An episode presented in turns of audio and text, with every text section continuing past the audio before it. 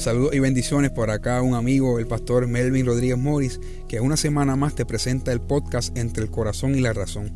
En esta ocasión con el episodio número 16, que lleva como título Eso no está cute. La semana pasada Netflix volvió a generar polémica, esta vez por el anuncio de una película que está pautada para estrenarse el 9 de septiembre. Se trata de Cuties, la cinta dirigida por una joven francesa que tan pronto Netflix publicó su póster y la sinopsis, le llovieron las críticas. Resulta que en la imagen de promoción aparecen unas niñas que están con ropa corta y ajustada y en unas posiciones sensualmente sugestivas. Y la descripción que la acompañó decía lo siguiente. Amy tiene 11 y quiere pertenecer a un grupo de chicas de su edad que bailan sensualmente. Entonces empieza a explorar la feminidad y desafiar a su familia religiosa. Las reacciones no se hicieron esperar en las redes sociales, en donde atacaron a Netflix por vender una imagen de menores sexualizadas y le acusaron de promover la pedofilia con el hashtag Netflix pedofilia. La empresa respondió reconociendo que se habían equivocado con la imagen que escogieron para promover el filme, ya que esta no representaba la realidad de la película, por lo que cambiaron la imagen así como la sinopsis. Interesantemente, la directora ha dicho que el mensaje de la película es todo lo contrario al que le han adjudicado en las redes sociales. Ella dice que la película es un grito de alarma en la que por un lado se critica el fundamentalismo religioso que oprime a niñas y a mujeres y por el otro se expone la sexualización a la que son expuestas hoy día las menores a través de las redes sociales. Cabe señalar que cuando el filme fue promovido originalmente en Europa, tenía otra imagen como póster, así que la gente de Netflix decidió deliberadamente usar una imagen diferente que de seguro analizaron causaría gran controversia. Creo que ese interés de ganar atención a través de polémicas como esta se puede resumir en tres refranes populares. Lo que no se anuncia no se vende, a río revuelto ganancia de pescadores, y es mejor pedir perdón que pedir permiso. Pero lo más triste e indignante en todo esto es que Netflix exponga y utilice maliciosamente a niños como carnada para pescar consumidores. Definitivamente eso no está cute. Por eso es bueno que se haya levantado la voz, aun cuando muchos han señalado el hecho de que se censurara la película sin ni siquiera verla. Por otro lado, también creo que debemos ser justos y balanceados en nuestra forma de tomar postura y llegar a conclusiones. Ciertamente yo no tengo todos los elementos de juicio para criticar un contenido que todavía no he visto por completo, pero en base a lo que sí he visto tengo el deber de levantar bandera.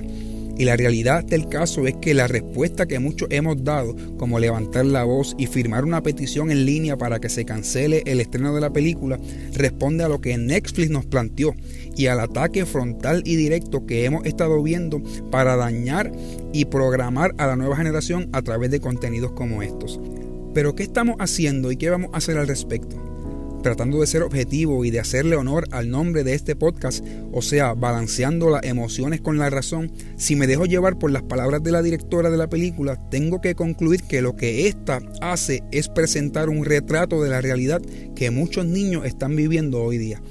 Sin embargo, esa presentación de la realidad se puede prestar para generalizar, criticar o justificar creencias y prácticas que deben ser evaluadas en su justa perspectiva. Por ejemplo, cuando se habla de la crítica al fundamentalismo religioso, se hace refiriéndose al Islam, religión que practica la familia de la niña protagonista. Y cuando miramos esa realidad desde una cosmovisión occidental y cristiana, concluimos que en esa tradición de fe ha habido mucha manifestación de atropello y desvaluación hacia la mujer. Ejemplo de esto es que todavía se observa en contextos muy influenciados por el Islam el trato a la mujer como posesión, objeto de placer, y se les prive de participación activa en aspectos fundamentales y privilegiados de la sociedad e incluso se les someta a castigos injustos solo por el hecho de su condición de ser mujer. En ese sentido, yo me uniría sin reparo a la denuncia de la directora en contra de la opresión a las mujeres. Sin embargo, si viramos la tortilla y analizamos cómo la cultura actual con sus ideologías humanistas, seculares y liberales, perciben la fe cristiana con sus convicciones y prácticas, nos damos cuenta que el mensaje de la película fácilmente podría también hacer un señalamiento hacia lo que ellos consideran fundamentalismo religioso cristiano. En otras palabras, la crítica directa es al Islam, pero también podría ser aplicada a otras religiones que la sociedad actual entienda que son anticuadas e intolerantes. Esto resulta peligroso porque la película puede ser interpretada como una voz que le dice a la nueva generación, revélate contra las enseñanzas de tus padres, explora otros caminos a los que te lleven tus impulsos y haz lo que los demás hacen. Ante esto está cada vez más latente la necesidad de reconocer lo que la Biblia ya nos ha venido advirtiendo por siglos, que como cristiano yo seré señalado, aborrecido y perseguido por causa de Cristo y su mensaje. Y eso requiere una respuesta de amor, fe y valentía para seguir proclamando un mensaje y viviendo una vida que no se ajuste a la cultura popular, sino a la voluntad de aquel que nos amó, salvó y envió a ser embajadores de su reino. Por otro lado, la agenda para corromper a la niñez que está llevando el reino de las tinieblas a través de los medios es algo que merece nuestra atención y acción en una semana las imágenes de una película han indignado y ofendido a muchos y con mucha razón, pero debemos reconocer que ver a niños perreando y expuestos a contenido y conductas inapropiados no es nuevo.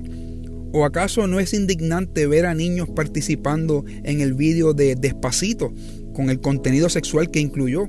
¿O cantando y bailando canciones como esta en cumpleaños y actividades de escuela?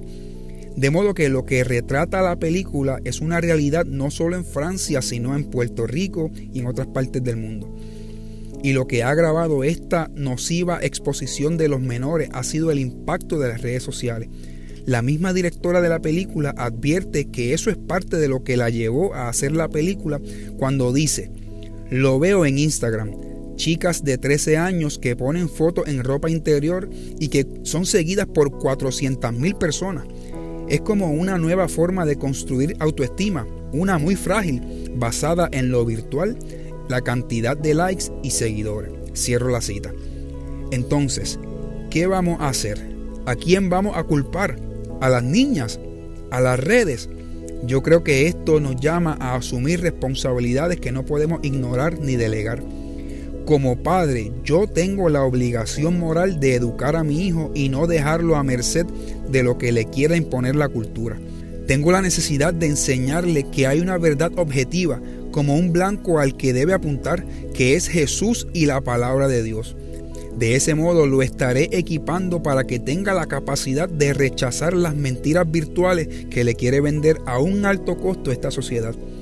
Tengo además la responsabilidad de supervisar lo que está consumiendo en Netflix, Disney, juegos de video y otros medios que tienen el potencial de consumir su inocencia y su salud emocional y espiritual. Debemos tener claro que el acceso y manejo de las redes sociales son a discreción nuestra y no como dicten las tendencias del momento. Cuando un niño está hiperconectado a la tecnología y expuesto a contenido violento, sexual y vacío que va influenciando su mente y su comportamiento, definitivamente eso no está cute.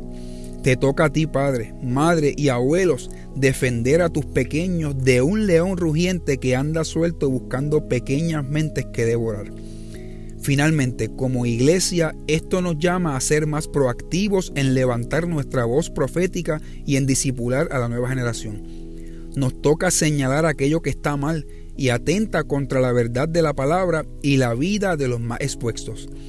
Así como también nos toca comunicar un mensaje transformador de sanidad, justicia y esperanza. Entendamos pues que no tenemos un mensaje cute que sea considerado lindo, bonito y atractivo para las masas. Pero lo que sí tenemos es un evangelio pertinente y poderoso, capaz de formar niños y niñas provechosos, capaz de reformar familias quebrantadas y con el poder para transformar a una sociedad entera a través del mensaje de la cruz. Así que, iglesia, si todavía te preguntas qué podemos hacer, pues simple, honremos nuestra identidad y llamado Seamos sal para un mundo que se pudre y luz en una cultura de tiniebla.